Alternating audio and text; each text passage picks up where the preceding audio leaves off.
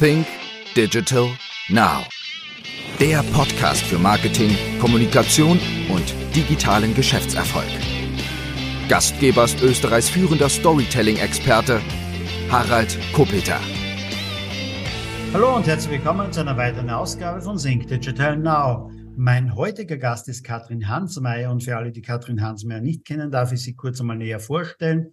Sie ist Schauspielerin, sie ist Rednerin, sie ist Humorexpertin und Mitgründerin des Deutschen Humorinstituts. Ja, da muss ich dann noch einmal wirklich als Österreicher auch nachfragen, wie passt ähm, deutscher Humor und ähm, ja, also Deutschland und Humor überhaupt zusammen. Ja, sie vergisst manchmal ihre Koffer im Zug, sagt sie aber niemals den Namen ihrer Zuhörer. Als Bühnenprofi liebt sie es, die Zuschauer in die Geheimnisse der Komik und der Gelassenheit einzuweihen. Sie ist unter anderem auch Mitautorin des Buches Humor, das Manifest für verzögerte Schlagfertigkeit. Und in ihrer Diplomarbeit untersuchte sie die Kraft von Humor als Bewältigungs- und Überlebensstrategie. Mit ihrer Comedy-Figur Chloe, einer Berliner Bademeisterin, steht sie deutschlandweit auf den verschiedensten Bühnen.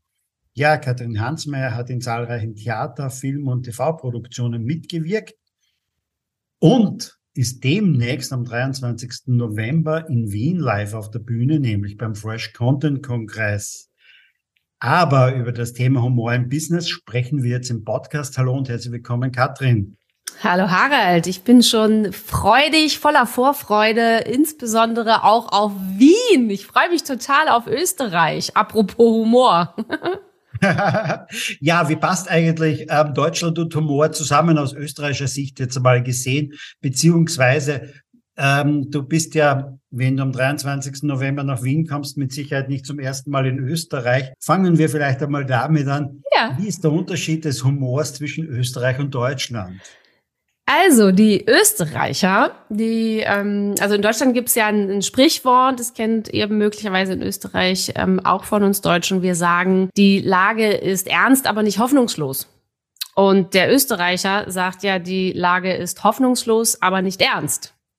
Und das beschreibt für mich schon total den Unterschied. Also ihr Österreicherinnen und Österreicher habt den Humor im Blut. Also wenn eine Krise ist, dann ist der Humor für euch schon mitgebucht. Ja, ihr habt äh, ziemlich schwarzen Humor. Man nennt es ja, also in Wien ist es der Wiener Schmäh. Also der ist häufig ein bisschen aggressiver, aber der Humor darf da sein, wenn ihr ein Problem habt. Und in Deutschland, zumindest dafür sind wir eher erstmal bekannt, wenn wir ein Problem haben, dann ziehen wir die Stirn kraus, dann kriegen wir schlechte Laune und dann versuchen wir irgendwie ganz logisch mit schlechter Laune das Problem zu lösen. Und da habe ich einen anderen Ansatz und ich erlebe auch, dass auch in Deutschland da ein großer Change schon stattgefunden hat, ja. Und klar, wenn wir die, ähm, ich sag mal, die Comedienlandschaft in Deutschland angucken, sowohl historisch wie auch heutzutage sieht man ja, dass es durchaus auch möglich ist in Deutschland, dass hier durchaus auch manchmal gelacht wird, auch außerhalb der Keller. Du bist ja gelernte Schauspielerin. Ähm, was hat dich eigentlich so in die Richtung Humor denn mitunter verschlagen? Oder war das eigentlich schon immer, äh, ich sage mal, im Grunde genommen das, wo du tätig sein wolltest im Bereich von Humor? War das, war das eher etwas und, und nicht unbedingt die ernste Schauspielerin jetzt zu sein? Also ich glaube, das war schon immer in mir, ohne dass ich das wusste. Mm, Im Schauspiel habe ich tatsächlich sehr viele auch sehr tragische Rollen gespielt, aber auch sehr viel komische. Und dieses Duett ist auch in mir immer verbunden, diese Tiefe mit der Leichtigkeit, die Trauer mit der Freude. Ähm, also Humor verlangt uns ja eine Ambiguitätstoleranz ab. Das heißt, die Fähigkeit, Widersprüche, ähm, ja, Widersprüche mit Sympathie zu begegnen. Ja, brauchen wir zum Beispiel in diesen Zeiten sehr besonders, weil viel Unsicherheit ist, weil es sehr widersprüchlich ist in unserer Zeit. Und Humor macht uns handlungsfähig, weil er ein sowohl als auch akzeptiert. Ja, und das hatte ich schon immer in mir, die Fähigkeit, ähm, dass es nicht schwarz oder weiß sein darf, sondern dass ich auch in einem Problem zum Beispiel was Witziges entdeckt habe und das natürlich auch auf Bühnen durchaus ähm, in meinen Rollen äh, schon integriert habe. Ich habe dann, ohne das zu wissen, dass ich mich hauptberuflich mit diesem Thema beschäftigen werde, meine Diplomarbeit über das Thema Humor als ein geistiges Überlebensmittel in Krisenzeiten geschrieben, Weil mich fasziniert hat, ähm, erstmal im ersten Schritt, warum spielen wir Menschen eigentlich? Warum gehen Menschen ins Kino, ins Theater? Macht uns nicht satt, aber auf irgendeine Art nährt uns das ja. Und warum macht uns das Freude, auch miteinander zu lachen?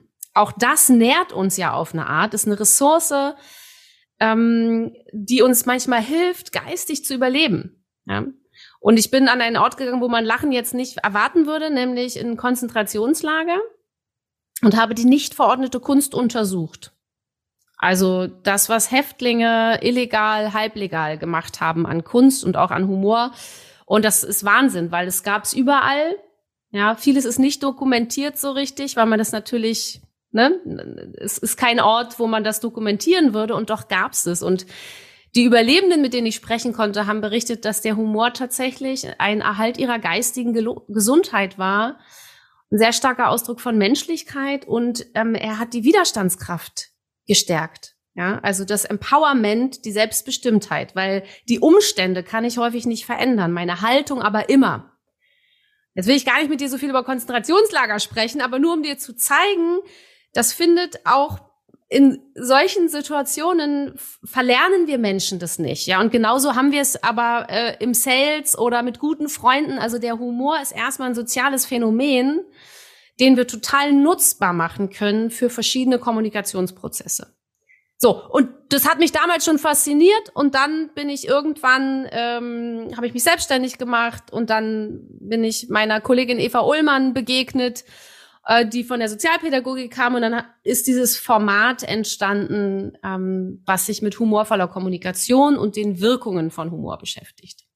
Bevor wir darüber reden, vielleicht ganz kurz einmal rein so in eine aktuelle Wahrnehmung mitunter. Wir sind doch ja mitunter seit einigen Zeit äh, in gewissen Krisenstimmungen. Es gibt Kriege in Europa, aktuell mitunter ähm, ja auch jetzt einmal in Israel und dergleichen. Aber wir haben auch eine hohe Inflation nicht? Und, und Leute machen sich Sorgen, ob sie sich mitunter ja das Leben vielleicht auch noch leisten können. Wir sind in einer Rezession, vielleicht machen sich die einen oder anderen auch schon wieder Sorgen um ihren Arbeitsplatz und dergleichen.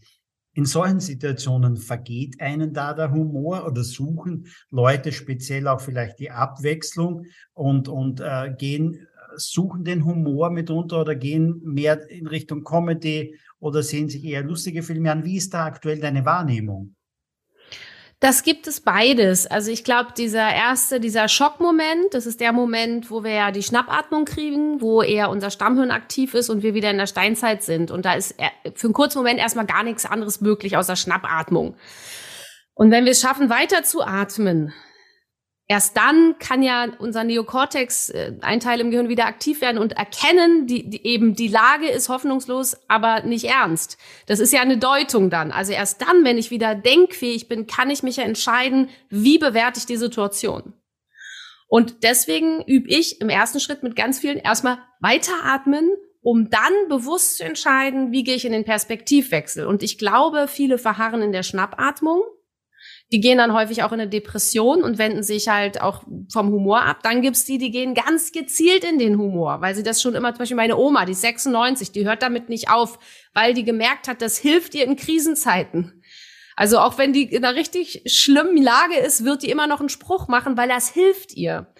Ja, und dann gibt es die, die erstmal einen Moment brauchen, äh, um die Situation zu akzeptieren, wie sie ist. Und in dem Moment, wo ich sie akzeptiert habe, dann bin ich auch wieder fähig für Humor. Und das dauert bei jedem Menschen unterschiedlich lang auch. Äh, gehen wir jetzt noch einmal zum Deutschen Humorinstitut oder äh, ich glaube, es nennt sich richtig Deutsches Institut für Humor. Mhm. Wenn ich das so richtig äh, aufgeschrieben habe, gemeinsam mit deiner Kollegin Eva Uhlmann, was macht ihr denn da mitunter genau? Wir sind im Grunde ein Beratungshaus für Kommunikation, wenn du es so ganz äh, unter ein Dach fassen möchtest. Und ein Bereich sind Seminare und Trainings wo wir mit Menschen meistens zwei Tage an ihrem eigenen Humor und an Humortechniken in der Kommunikation arbeiten. Also was unterscheidet auf von abwertendem Humor? Was ist ein Humor, der entspannt? Was ist ein Humor, der anspannt? Welcher Humor motiviert? Welcher demotiviert? Das ist für eine Führungskraft essentiell zu wissen. Und dann Humor als eine Kompetenz zu sehen, ja, zum Beispiel, um Konflikte zu lösen. Wenn ich ihn richtig einsetze, das haben wir alle schon erlebt, kann ich mit Humor ziemlich schnell Entspannung herstellen. Ne? Ein Beispiel, kleines Beispiel aus dem Zug. Ich fahre viel Deutsche Bahn. Klimaanlage war ausgefallen. Es war sehr heiß. Wir waren alle sehr schlecht gelaunt, weil es war sehr unangenehm. Und dann kam der Schaffner. Und ich dachte, Mensch, der Arme muss jetzt Fahrkarten kontrollieren. Der machte aber was Fantastisches. Der sagte nämlich, herzlich willkommen, äh, meine Damen und Herren, auf der Fahrt von Leipzig nach München. Ich bin heute Ihr Aufgussmeister. Der bekam natürlich erstmal Lacher. Ja, das Problem war noch nicht gelöst, aber die Spannung war entspannt. Und natürlich wollen wir jetzt, dass der das Problem löst. Aber im ersten Schritt hat er uns erstmal entspannt und signalisiert, Problem erkannt Jetzt bin ich daran, irgendwie die Gefahr ne, zu bannen auch, ähm, aber das Problem ist erstmal erkannt. Das heißt, das trainieren wir erstmal diese Grundprinzipien und dann gucken wir, dann transferieren wir das auf die Momente der Schnappatmung in der Arbeit. Also was sind so wiederkehrende Ärgerschleifen, wo ich mich zum hundertsten Mal über dieselbe Sache ärgere, was ja völlig unproduktiv ist. Und dann trainieren wir da anders drauf zu reagieren, Techniken der Übertreibung, Techniken des positiven Umdeutens, sich zu begeistern für eine unfaire Kritik und, und, und. Also gibt es verschiedenste Techniken, die man üben kann. Und wenn man die übt, dann wird man besser, ganz simpel. Wie in anderen, äh, beim Tennisspielen wird man auch besser, wenn man übt. Das ist beim Humor erstmal nicht anders. Das ist der eine Bereich. Dann gibt's das Ganze in Vorträgen natürlich, wo wir auf ganz verschiedenen Events unterwegs sind. Und dann begleiten wir auch in Unternehmen ähm, Prozesse, Change-Prozesse, wo zum Beispiel mehr Leichtigkeit gewünscht ist. Ja, also überall da, wo es so eher schlechte Launenthemen gibt, äh, kommen wir gerne mit dazu und helfen, sind so ein Katalysator einfach, der ähm, ja neue Handlungsstrategien auch eröffnet. Äh, wie muss ich mir das vorstellen? Wer fragt jetzt bei euch an? Beziehungsweise wenn der Geschäftsführer anfragt, sagt er dann so etwas, ähm, bitte kommen Sie doch vielleicht einmal zu uns, denn meine Mitarbeiter da draußen, die sitzen jeden Tag mit irgendeinem Gesicht hier, vertragen überhaupt keinen Humor oder sagt er eher, na, meine Mitarbeiter sind zu mir gekommen mit eurer Adresse und die meinten, ich verstehe überhaupt nichts von Humor, nicht? Und vielleicht sollten wir unseren Alltags und unser Unternehmen vielleicht einmal ein bisschen äh, anders gestalten. Wie, wie stellt sich die Anfrage dar? Also häufig ähm, ist es äh, jemand aus der HR-Abteilung, manchmal auch die Geschäftsführerin, die für ein großes Event zum Beispiel ähm, einen Vortrag der besonderen Art wünscht und sagt, wir brauchen alle mal wieder ein bisschen mehr Leichtigkeit und Humor, gerade in diesen Krisenzeiten. Ja, wir wollen was, was, äh, was uns anregt, was uns neue Wege eröffnet. Und das Ganze in witzig ist auch noch schön. Also wenn wir wollen unterhalten werden und wollen gleichzeitig was lernen, das ist häufig das, was Menschen sich wünschen. Und dann sind sie häufig sehr überrascht, dass es sehr viel mehr ist, was sie dann noch bekommen. Und dann gibt's häufig die Anfrage danach, dass sie sagen, hm, machen Sie das denn auch als Seminar? Weil wir bräuchten das eigentlich in unserer Unternehmenskultur. So, und dann sagen wir ja, und wir machen das auch als Seminar. Und dann kommen wir häufig auch längerfristig in Unternehmensprozesse mit rein. Du sagst ja auch Humor Sales. Wie, genau. was ist dir da persönlich mitunter oder in deiner Karriere mitunter schon um, um, untergekommen, dass du sagst, ja, da hat mir speziell ein gewisser Humor den weitergeholfen? Also ich glaube grundsätzlich, ähm, wenn man mich zum Beispiel häufig Kunden, die wollen dann erstmal kennenlernen, so wollen mal so ein Erstgespräch. Und wenn wir dann ein Erstgespräch führen, dann sind die hinterher, ähm, wollen die mich, weil äh, diese Leichtigkeit die mit auch mit dem Wissen und der Tiefe gepaart, aber auch der, dass ich mal zwischendurch einen passenden, anschlussfähigen Witz mache, der alle zum Lachen bringt. Also die merken ja schon im Gespräch, was ich kann. Und dann stellen die sich vor, ah, das kann die auch auf einer Bühne. Und dann buchen die mich. Also mir hilft es eigentlich ständig im Erstkontakt, weil ich auf eine sehr angemessene Art anschlussfähigen Humor kann äh, und eine große Leichtigkeit versprühe. Ich mache das manchmal, äh, also ich sage mal, die Kunden, die sind ja, geben einem ja das schönste Feedback. Ja, ich war vor kurzem auf einer Roadshow mit dabei und ähm, die haben mir hinterher einfach gespiegelt, einfach dadurch, dass ich da war habe ich zu Leichtigkeit inspiriert. Der Vortrag auch, aber auch meine Anwesenheit. Also weil ich einfach war, wie ich halt bin. Und das ist schon ein Pfund, wenn man das in die Gewohnheit, in die tägliche Kommunikation mit einpflegt.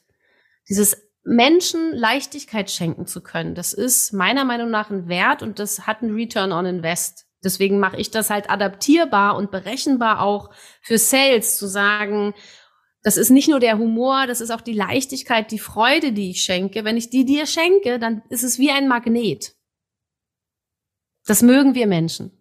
Hast du mal so ein Beispiel dafür, wie man, ich sage mal, vielleicht ein bisschen mehr Humor so in, in Marketing- und Verkaufsstrategien einbauen kann? Nicht nur eins. Bitte? Nicht nur eins. Nein, wir können. Nicht nur ein Beispiel habe ich. Ja, natürlich. Wir wollen natürlich, wir wollen natürlich auch etwas für den 23. November übrig noch lassen. Noch übrig lassen. Okay. Ganz klar, nicht? Aber zwei, drei gerne. Wir haben noch Zeit. Mm, ja, also ich finde äh, ganz spannend ist die BVG, über die werde ich natürlich auch am 23. sprechen. Ich bin ursprünglich, komme aus Berlin, das heißt, ich beobachte die schon lange und die haben seit 2014 ähm, eine wunderbare Kampagne, die heißt, weil wir dich lieben. Und die hatten zum Beispiel im Gegensatz zu vielen anderen keinen klassischen Vierjahresplan für ihre Kampagne, sondern haben einfach erstmal gestartet und haben dann total flexibel immer reagiert auf das, was quasi, ne, wenn ein Shitstorm kam, dann hatten die eine eigene Taskforce, um humorvoll wieder es war eine sehr humorvolle Kampagne oder ist eine sehr humorvolle Kampagne, humorvoll darauf zu reagieren und umgekehrt auch auf alles andere wird sehr flexibel reagiert. Und die hatten nach nur vier Jahren dieses Invest, was relativ groß war am Anfang, wieder eingespielt, einfach weil sie wahnsinnig viele Neukunden gewonnen haben. Und ähm, die haben angefangen mit einem Spot, der, der heißt Alles mit Absicht und haben halt behauptet, der ist sehr, sehr witzig, kann man sich auf YouTube angucken, haben halt behauptet, das machen wir alles mit Absicht. Also wir kommen mit Absicht zu spät. Das ist so ein Schulungszentrum, wo sie dann zeigen, wie, mit, wie sie auch ausprobiert haben, wo, wie man die Durchsagen gar nicht mehr versteht. Also mit zwei Schokokuchen klappt das am besten oder Leberwurstbrote, dann dieses Training der Busfahrer, die es schaffen, genau wenn der Fahrgast rein will, genau dann die Tür noch zuzumachen. Also sie haben quasi behauptet, all das, was ihnen vorgeworfen wird, machen sie mit Absicht und dafür wäre ja irgendwie so und so viel für das Abo wirklich nicht viel Geld. So, das war, hat natürlich wahnsinnig viel Aufmerksamkeit gezogen. Es war aber abwertender Humor. Sie haben sich selber abgewertet. Das heißt, sie haben erstmal auch einen Shitstorm bekommen. Aber sie hatten sehr viel Aufmerksamkeit und sie haben sehr viel Selbstironie bewahrt. Ja. Und dann haben sie einen zweiten Spot gemacht und da haben sie alle BVG-Mitarbeitenden als Helden dargestellt. Also, dass so ein Busfahrer zum Beispiel jemand rettet, der gerade fast in eine Schlägerei verwickelt wird und dann schnell noch in den Bus fährt, ja. Und über dem Titel Ohne dich komme ich heute Nacht nicht heim. Also haben alle als Helden dargestellt. Und dieser aufwertende Humor hat natürlich ähm, eine Nähe hergestellt. Ja. Und das finde ich ein schönes Beispiel bei der BVG, dass bei abwertendem Humor kriegst du sehr viel Aufmerksamkeit, aber schnell auch einen Shitstorm. Bei aufwertendem Humor kriegst du genauso viel Aufmerksamkeit, ja. Ähm, du gehst halt nicht so nah ans Tabu und äh, das ist eher ein Schmiermittel dann auch in der Kommunikation zu den Kunden. Also ein schönes Beispiel. Zweites schönes Beispiel. Bielefeld Marketing. Ähm, Bielefeld, äh, für die Österreicher, die das nicht wissen, es gibt ja diese Verschwörungstheorie. Wenn man in Deutschland sagt, ich komme aus Bielefeld, ist der erste Spruch, den man immer hört, dass jemand sagt, Bielefeld gibt's nicht. Es ist eigentlich gar nicht mehr witzig, die Leute sagen aber immer noch, Bielefeld gibt's nicht. Und irgendwann wollte Bielefeld mit dieser Verschwörungstheorie Schluss machen und hat dann ähm, eine Marketingaktion und sie wollten Bielefeld attraktiver machen für Menschen, weil es jetzt ja ist nicht so eine spannende Stadt erstmal. Und die haben die Bielefeld-Millionen ausgeschrieben. Das heißt, sie haben gesagt, wer uns beweist, dass es Bielefeld nicht gibt, bekommt eine Million Euro. Und sie wussten ja, spätestens wenn derjenige sich die eine Million Euro abholen will, dann ist ja bewiesen, dass es Bielefeld gibt. Und die waren 24 Stunden später im kanadischen Frühstücksfernsehen. BBC äh, hat gesagt, Mensch, so viel Humor hätten wir den Deutschen gar nicht zugetraut. Dr. Oetker, ein großer ähm, großes Unternehmen in Bielefeld hat sich rangehangen gesagt, der, der es beweist, der bekommt von uns noch eine Million Puddingpulver. Arminia Bielefeld hat gesagt, und wir stellen denjenigen im nächsten Arminia Bielefeld Spiel mit auf. Also es entstand eine Partizipationskampagne. Das hatten sie eigentlich gar nicht gewollt. Aber es entstand total schöner Schneeballeffekt. Und sie haben total viel Aufmerksamkeit bekommen. Und wenn man sich jetzt anguckt, ist nur eins von vielen Beispielen, was Bielefeld macht. Ähm, die können das Produkt Bielefeld zwar nicht verändern, aber sie können Kult draus machen. Und das haben sie geschafft. Und die hatten einen Invest von 50.000 Und laut Martin Knabenreich, ähm, der Marketingchef, ähm, hatten sie einen Return on Invest von 20 Millionen. Allein wow. von dieser Idee der Bielefeld-Million. Kurz in eigener Sache. Ja, du hast es vielleicht schon gehört, du hast es schon mitbekommen. Am 4. Oktober ist mein neues Buch erschienen. Mein neues Buch nennt sich Was du nicht verkaufst, verkaufen die anderen. 151 Stories für deinen Erfolg im Business. Ja, und ich glaube, das trifft mitunter fast auf allen Branchen und Bereichen zu. Was du nicht verkaufst, verkaufen die anderen, nämlich dein Mitbewerb. Aber worum geht's? Ja, wir leben in volatilen Zeiten mit den verschiedensten Krisen und Herausforderungen mit einer hohen Inflation und einer Kaufzurückhaltung bei den Konsumenten und einer Investitionsbremse in vielen Unternehmen und Bereichen. Gleichzeitig sind Produkte und Dienstleistungen austauschbarer geworden. Die Konkurrenz oder der Mitbewerb ist auch oft immer nur einen Mausklick entfernt. Und genau aus diesen Gründen ist es jetzt genau der richtige Zeitpunkt, sich intensiv mit dem Thema Marketing, Sales und Kommunikation zu beschäftigen.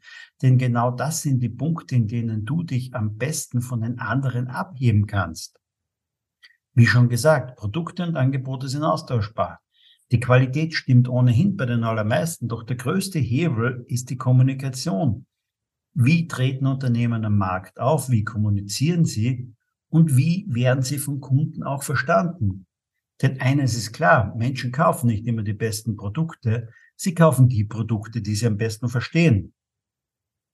Was du nicht verkaufst, verkaufen die anderen, nämlich die, die besser kommunizieren, die, die im Markt verstanden werden und die, die die Probleme ihrer Kunden lösen. Und all das findest du auf 208 Seiten in meinem neuen Buch. Was du nicht verkaufst, verkaufen die anderen. Also geh einfach einmal rein in die Show Notes oder geh einfach auf Amazon oder auch in die Buchhandlung, frag nach meinem Buch, nach meinem Namen, Harald Kopeter, was du nicht verkaufst, verkaufen die anderen. Kauf es, lies es, setze es um. Und schreib mir ein Feedback. Es wird mich wahnsinnig freuen, wenn du mir einfach eine Rückmeldung gibst zu meinem Buch, ob du was drinnen gefunden hast, ob es dir weitergeholfen hat. Ja, ich freue mich darauf. Und jetzt geht's weiter im Podcast. Warum tun sich so viele Unternehmen schwer mit diesem Thema ähm, da reinzugehen? Haben denn viele wirklich so Angst davor, vor einen entsprechenden Shitstorm oder befürchten Sie einfach, dass über Sie gelacht wird und dass das äh, mitunter einfach in den falschen Hals kommt? Ja, Genau, das ist es. Also äh, es ist halt ein zweischneidiges Schwert und muss auch durchdacht werden. Ne? Man muss sich überlegen, welche Wirkung, wer ist meine Zielgruppe, worüber, worüber lachen die, wen will ich erreichen und sich dann überlegen, und welchen Humor mache ich. Und natürlich muss sollte die Idee dann schon auch gut sein. Und dafür brauche ich ein bisschen Zeit, weil ich muss ja erstmal ein bisschen hirnen. Und das eine ist die Zeit, vor die sich Menschen scheuen. Und das andere ist, dass sie sich das nicht zutrauen. Also bei der BVG war es so wunderbar, weil der Frank Büch, der das ähm, quasi am Anfang auch mit gestartet hat, hat gesagt, er hat ganz viele, wir gehen ganz viele Widerstände gegangen. Ganz viele haben gesagt, wir sind doch hier kein Comedy-Verein. Wieso sollen wir als Berliner Verkehrsbetriebe jetzt so einen Humor machen? Spätestens als der erste Preis äh, gewonnen wurde, änderte sich das natürlich. Aber, äh, und er hat dann aber einzelne Menschen für sich gewonnen und Taskforce gebildet, die mitgezogen haben. Also es braucht häufig ein paar Leute, die loslegen und die auch ähm, ja sich nicht scheuen, über diese Hürden zu gehen. Aber die Angst ist eben häufig, ja, ich, es, ist, es wird unberechenbar für einen kurzen Moment. Ich weiß noch nicht, wie die Leute reagieren und da muss ich flexibel sein. Ich muss halt dann flexibel reagieren, wenn dann jemand sagt, was macht denn ihr jetzt? Und dann muss ich da wieder humorvoll drauf reagieren. Oder ganz klassisch, bei der BVG, die hatten zum Beispiel eine Taskforce, die hat humorvoll auf diese Beschwerden reagiert und dann hatten die das klassische Beschwerdemanagement natürlich noch, die ganz klassisch und gut ihr Beschwerdemanagement gemacht haben. Also man braucht dann beides, ne? Ganz klar. Jetzt ist es natürlich so, ähm, ja, Bielefeld, klarerweise, es geht da um Reichweiten, es geht um Werbewert und das alles. Die können aber das vielleicht nicht immer so genau, ja, monetär dann mitunter einschätzen, was es denn wirklich dann mitunter so gebracht hat für die Stadt selber. In anderen Unternehmen ist es doch so, Kampagnen müssen am Ende des Tages einfach mehr Umsatz bringen. Sie müssen genau. mehr Kunden bringen und das ja. alles. Wie, wie gut kann man so ein Stück mehr Humor denn dann bewerten auch? Geht das denn überhaupt? Ja, klar geht es. Also die BVG, B Berliner Stadtreinigung, genau, sie machen das seit 20 Jahren. Ähm, und wenn man sich die Zahlen anguckt, sieht man, also Gewinnung von Neukunden kann man messen, Zufriedenheit von Kundinnen und Kunden kann man messen. Oder wenn man ein Produkt hat, wie häufig wird es gekauft, kann man messen und wird das durch diese Kampagne beeinflusst. Und das hat einen direkten Zusammenhang wenn du es gut machst. Und dafür gibt es noch viele weitere Beispiele, wo man einfach sehen kann, wenn du gut mit dem Humor einsteigst oder auch der Kreativität oder der Freude ähm, und, und, und damit Menschen bindest, das ist ja messbar. Gehen wir vielleicht zu einem anderen Thema. Der Podcast nennt sich auch Think Digital Now. Gehen wir ein bisschen rein in die digitale Welt. Ähm, ich komme natürlich auch aus einer Welt, da, ja, ist äh, zum Thema Humor, ist man dann vielleicht in einen Comedy Club gegangen oder in ein Theater und da gab es vorne die Bühne und da oben sind, sind Schauspieler mitunter gestanden oder Comedians und haben mit Sprache und mit Gestik und mit Musik Humor zu den Menschen gebracht. Das hat sich ja alles in einer digitalen Welt ja auch mitunter verändert. Wie sehr hat sich das so in deiner Wahrnehmung einmal geändert? Wie sehr hat das auch in deiner äh, in deinem Beruf als Schauspielerin oder auch als Chloe oder so etwas, mhm. wie sehr hat da die digitale Welt das alles verändert für dich? Naja, ich äh, habe ja vorher schon viel gedreht und drehe auch immer noch und das ist digital geblieben. Also ich habe eher festgestellt, dass ich halt dadurch, klar, in der Pandemie habe ich ganz viele Vorträge dann äh, digital gemacht und das tue ich auch immer noch und das tue ich auch gerne, weil ich habe halt gemerkt, bestimmte Hürden habe ich nicht, weil ich bin Schauspielerin, ich arbeite eh mit Kameras. Das heißt, ich weiß, wie ich eine Emotion in eine Kamera transportieren kann. Ja, aber das hat sich natürlich generell verändert, dass wir einfach auch Vortragsformate in digital, in Hybrid machen. Und da freue ich mich, dass, sie, dass sich da einfach das Mindset auch geändert hat und sich Menschen auch angefangen haben, damit zu beschäftigen, wie kriege ich denn eine Lebendigkeit in die Kamera? Weil vorher, ganz ehrlich, die ersten, ne, am Anfang saßen ja alle wie so Halbleichen teilweise vor Kameras und, und, und haben auch äh, nicht in die Kamera geguckt, sondern irgendwie sonst wohin. Und damit wurde sich ja sehr viel beschäftigt. Das finde ich toll, weil die Qualität doch immens angestiegen ist äh, in, in, der, in, die, in der Digitalisierung. Naja, und Chloe, die hat viel in der Pandemie auch kleine Videos gedreht, ne? Und hat das natürlich, und das ist der Unterschied zu, dass, dass man dann Stand-up auf einer Bühne macht, macht man halt Stand-up vor der Kamera oder macht so kleine Snippets kürzere Snippets, mal so ein ein Minute, Minute, wo man kurz, ja, wo Chloe einfach kurz ihren Blick auf die Welt gibt oder das, was gerade passiert und das irgendwo halt ähm, online stellt. Das hat sich für mich verändert, aber auch Formate, internationale Formate, zum Beispiel von Impro-Kollegen, die wirklich, wo die einen aus Kolumbien zugeschaltet waren und die anderen aus Bremen. Und dann haben die Comedy-Impro-Formate entwickelt, ja, wo, wo, wo zeitgleich aus zwei Kontinenten sich zusammengeschaltet wurde. Und das hat auch eine Magie, finde ich. Und was, äh, ja, was jetzt so ein bisschen wieder abhanden gekommen ist, weil jetzt geht's ja wieder anders. Also ich finde, das dürfen wir uns erhalten, ruhig, dieses, dieses weite Denken. Digital gesehen auch. Ist es aber insofern vielleicht auch anders geworden, dass man schneller zum Punkt kommen muss mitunter, denn ja. das Angebot ist natürlich riesengroß. Nicht? Wenn ich nicht ähm, es schaffe, auf YouTube binnen einer Minute die Menschen zu begeistern, dann klickt er woanders hin. Im, im, genau. ja, in der analogen Welt, ja, ich sitze mal im, im Theater, ich stehe nicht auf nach zehn Minuten und gehe nach Hause, meistens nicht. Das ist nett von dir, Harald. Ja, da habe ich ein bisschen länger Zeit, nicht, um mit dem Publikum warm zu werden. In der digitalen Welt muss ich das mitunter in wenigen ja. Sekunden schaffen, oder? Absolut.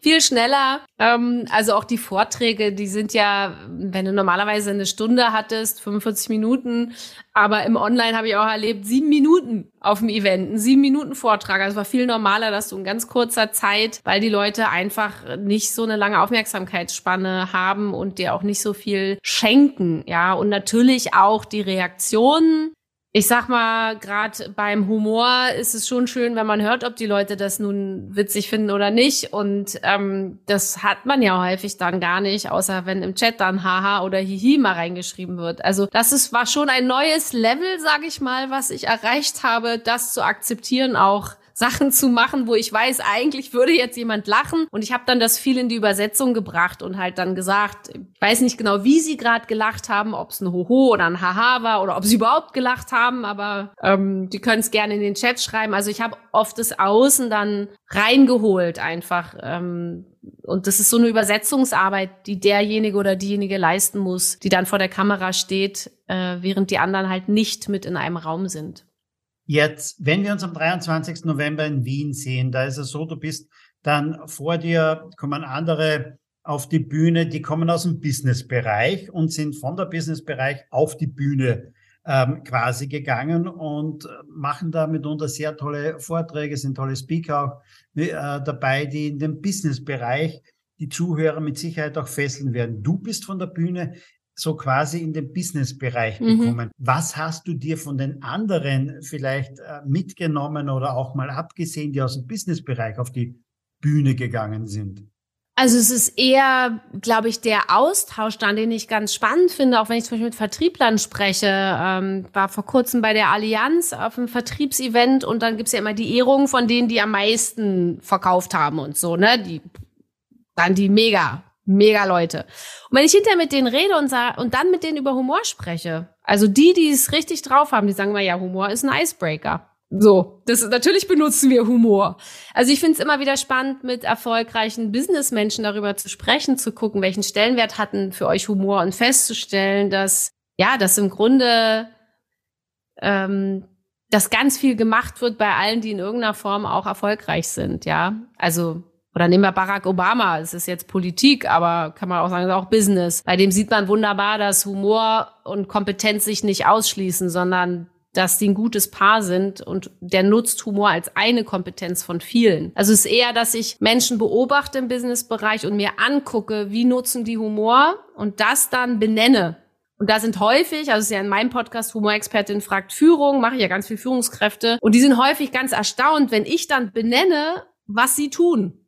Also ihnen quasi mal ein Spiegelbild gebe und analysiere, das und das tut ihr und dann wissen die, ach, deswegen bin ich so erfolgreich. Ja, also das, das passiert häufig. In, in dem, wenn ich ja so auf Business gucke, aber ich mache das jetzt ja seit 2007 und bin inzwischen selber Business. Also man flutscht da ja so rein. Also ich muss ja auch Business machen.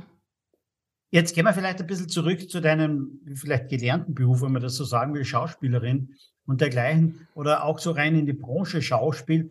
Ähm, nimm uns doch dann einmal mit so in diese Branche rein. Wie funktioniert eigentlich Verkauf als Schauspielerin? Weil ich muss ja auch meine Leistung, ich muss mir ja auch als Schauspielerin ja verkaufen, damit ich gebucht werde, damit ich für Rollen besetzt werde, ja. damit Agenten mich anrufen, damit das Theater anruft, ähm, damit die Besetzer anrufen. Wie funktioniert das eigentlich in dieser Branche?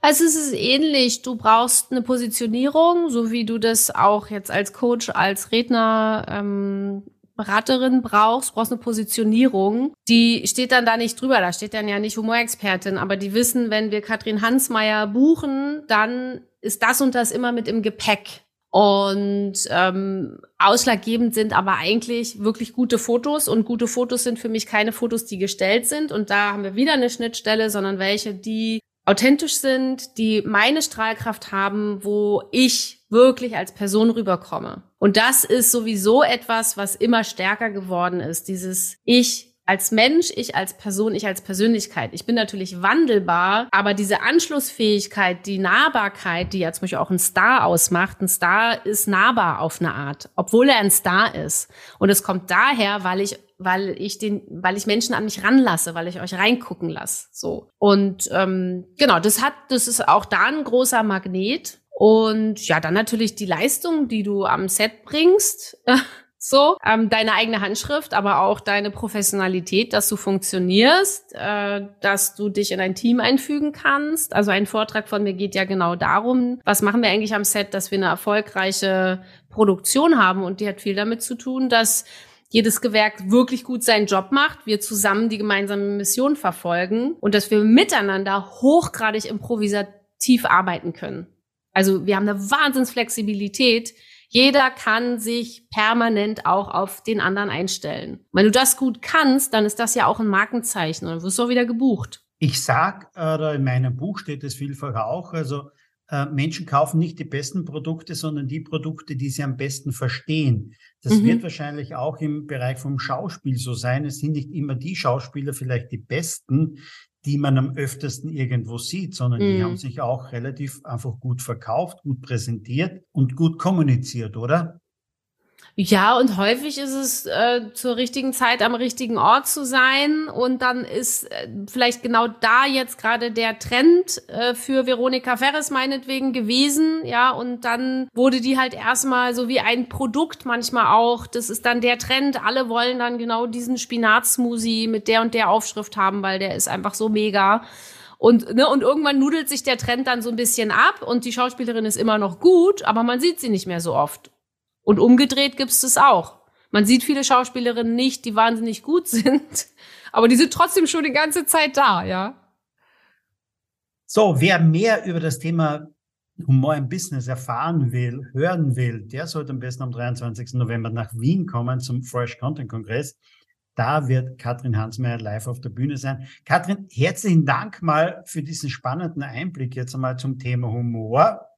Sehr gerne. Aber wie immer am Ende des Podcasts geht es auch noch darum, äh, ein bisschen in deine digitale Welt vielleicht einzutauchen. Und das ist eigentlich fast eine Standardfrage, die ich meinen Interviewpartnern so stelle. Was sind denn deine drei Lieblings-Apps auf deinem Handy? Und das müssen nicht immer die drei meisten sein, denn die müssen ja nicht unbedingt immer die Lieblinge sein. Oh, meine Lieblings-App. Du stellst mir ja Fragen. Herrlich. Ähm, also Instagram Zählt ja. auch dazu, ja. Also Instagram doch. Mm, dann äh, so ein von für von meinen Kindern so eine Feuer äh, Feuerwehr-App, Lösch-App. Also da lernen die, warum brennt was und was mache ich, wenn das brennt. Ja, Finde ich super, weil dann habe ich Zeit, wenn die damit spielen. Mm, und äh, ja, ja, also nicht die meistgenutzte. Eine der meistgenutzten ist natürlich noch die Bahn-App. Ähm, ja, meine Bahn-App noch. Also ich, ich hege jetzt tatsächlich nicht so eine, so eine, so eine Wahnsinnsliebe zu den Apps, muss ich tatsächlich sagen. Ich bin da ein bisschen pragmatischer. Verstehe. Jetzt hast du selber ein Buch geschrieben, aber wie konsumierst du selber Bücher? Ist es jetzt eher das klassische Buch, das physische Buch? Ist es das Hörbuch oder ist es ähm, das digitale, das Kindle oder dergleichen? Also ich liebe Bücher, ich liebe, wie die riechen und ich liebe die anzufassen und ich liebe, da so reinzumarkern, ja. Und jetzt habe ich aber gerade vor vier Tagen habe ich meinen ganzen Bücherschrank, den ich eh schon reduziert hatte, nochmal ausgeräumt, weil ich will, dass der schön aussieht. Und jetzt stehen da nur noch meine Lieblinge. Und ich habe mir ganz fest, ich habe ein Kindle und ich habe mir ganz fest vorgenommen, ich weiß nicht, ob ich das schaffe, aber ich habe gedacht, ähm, jetzt erstmal nur Kindle, weil ich habe keinen Platz mehr. Und ich möchte auch nachhaltiger im Bücherlesen werden. Und nur wenn ich etwas wirklich so besonders finde, dass ich es anfassen will, dann hole ich es mir. Ähm, ich weiß, du hast zwei Kinder und da ist es manchmal so, da gibt es das eine oder andere Wehwehchen und dergleichen. Besuchst du dann eher Dr. Google oder gehst du zum guten alten Hausarzt? Oh, also wir haben ja einen Arzt in der Familie, der Vater ist Arzt, da geht man ja grundsätzlich schon mal gar nicht zu anderen Ärzten. Ähm, Dann muss ich eine andere Frage stellen vielleicht. Aber nee, ähm, also viel weiß ich inzwischen schon, muss ich sagen. Und im ersten Schritt mache ich oft Google. Doch und wenn es so schlimm ist, dass ich doch einen Arzt brauche, rufe ich die 112. Nein, Nein, das soll nur heißen, meistens äh, ist es wirklich nur im, im Notfall, sage ich mal, ne, wenn man einen Attest braucht oder irgendwas ist, wo man genau weiß, da musst du zum Arzt. Aber ich sag mal, bei vielen anderen Sachen weiß man, hinlegen, Salbeitee trinken, ausruhen, fertig. Genau. Und mal eine Stunde Zeit lassen, ne, oder vergehen. Genau. Liebe Katrin, ich freue mich ganz besonders, dass wir uns bald sehen in Wien. Ja, und wünsche dir noch einen schönen Tag. Danke für das Interview. Danke für den Humor, den du da eingebracht hast. Auch herzlichen Dank dafür. Vielen Dank, dass ich hier sein durfte, Harald. Das, liebe Hörer, war eine weitere Ausgabe von Sync Digital Now. Wir hören uns demnächst wieder, mit Sicherheit auch wieder mit einem sehr, sehr spannenden Interviewgast. Bis dann.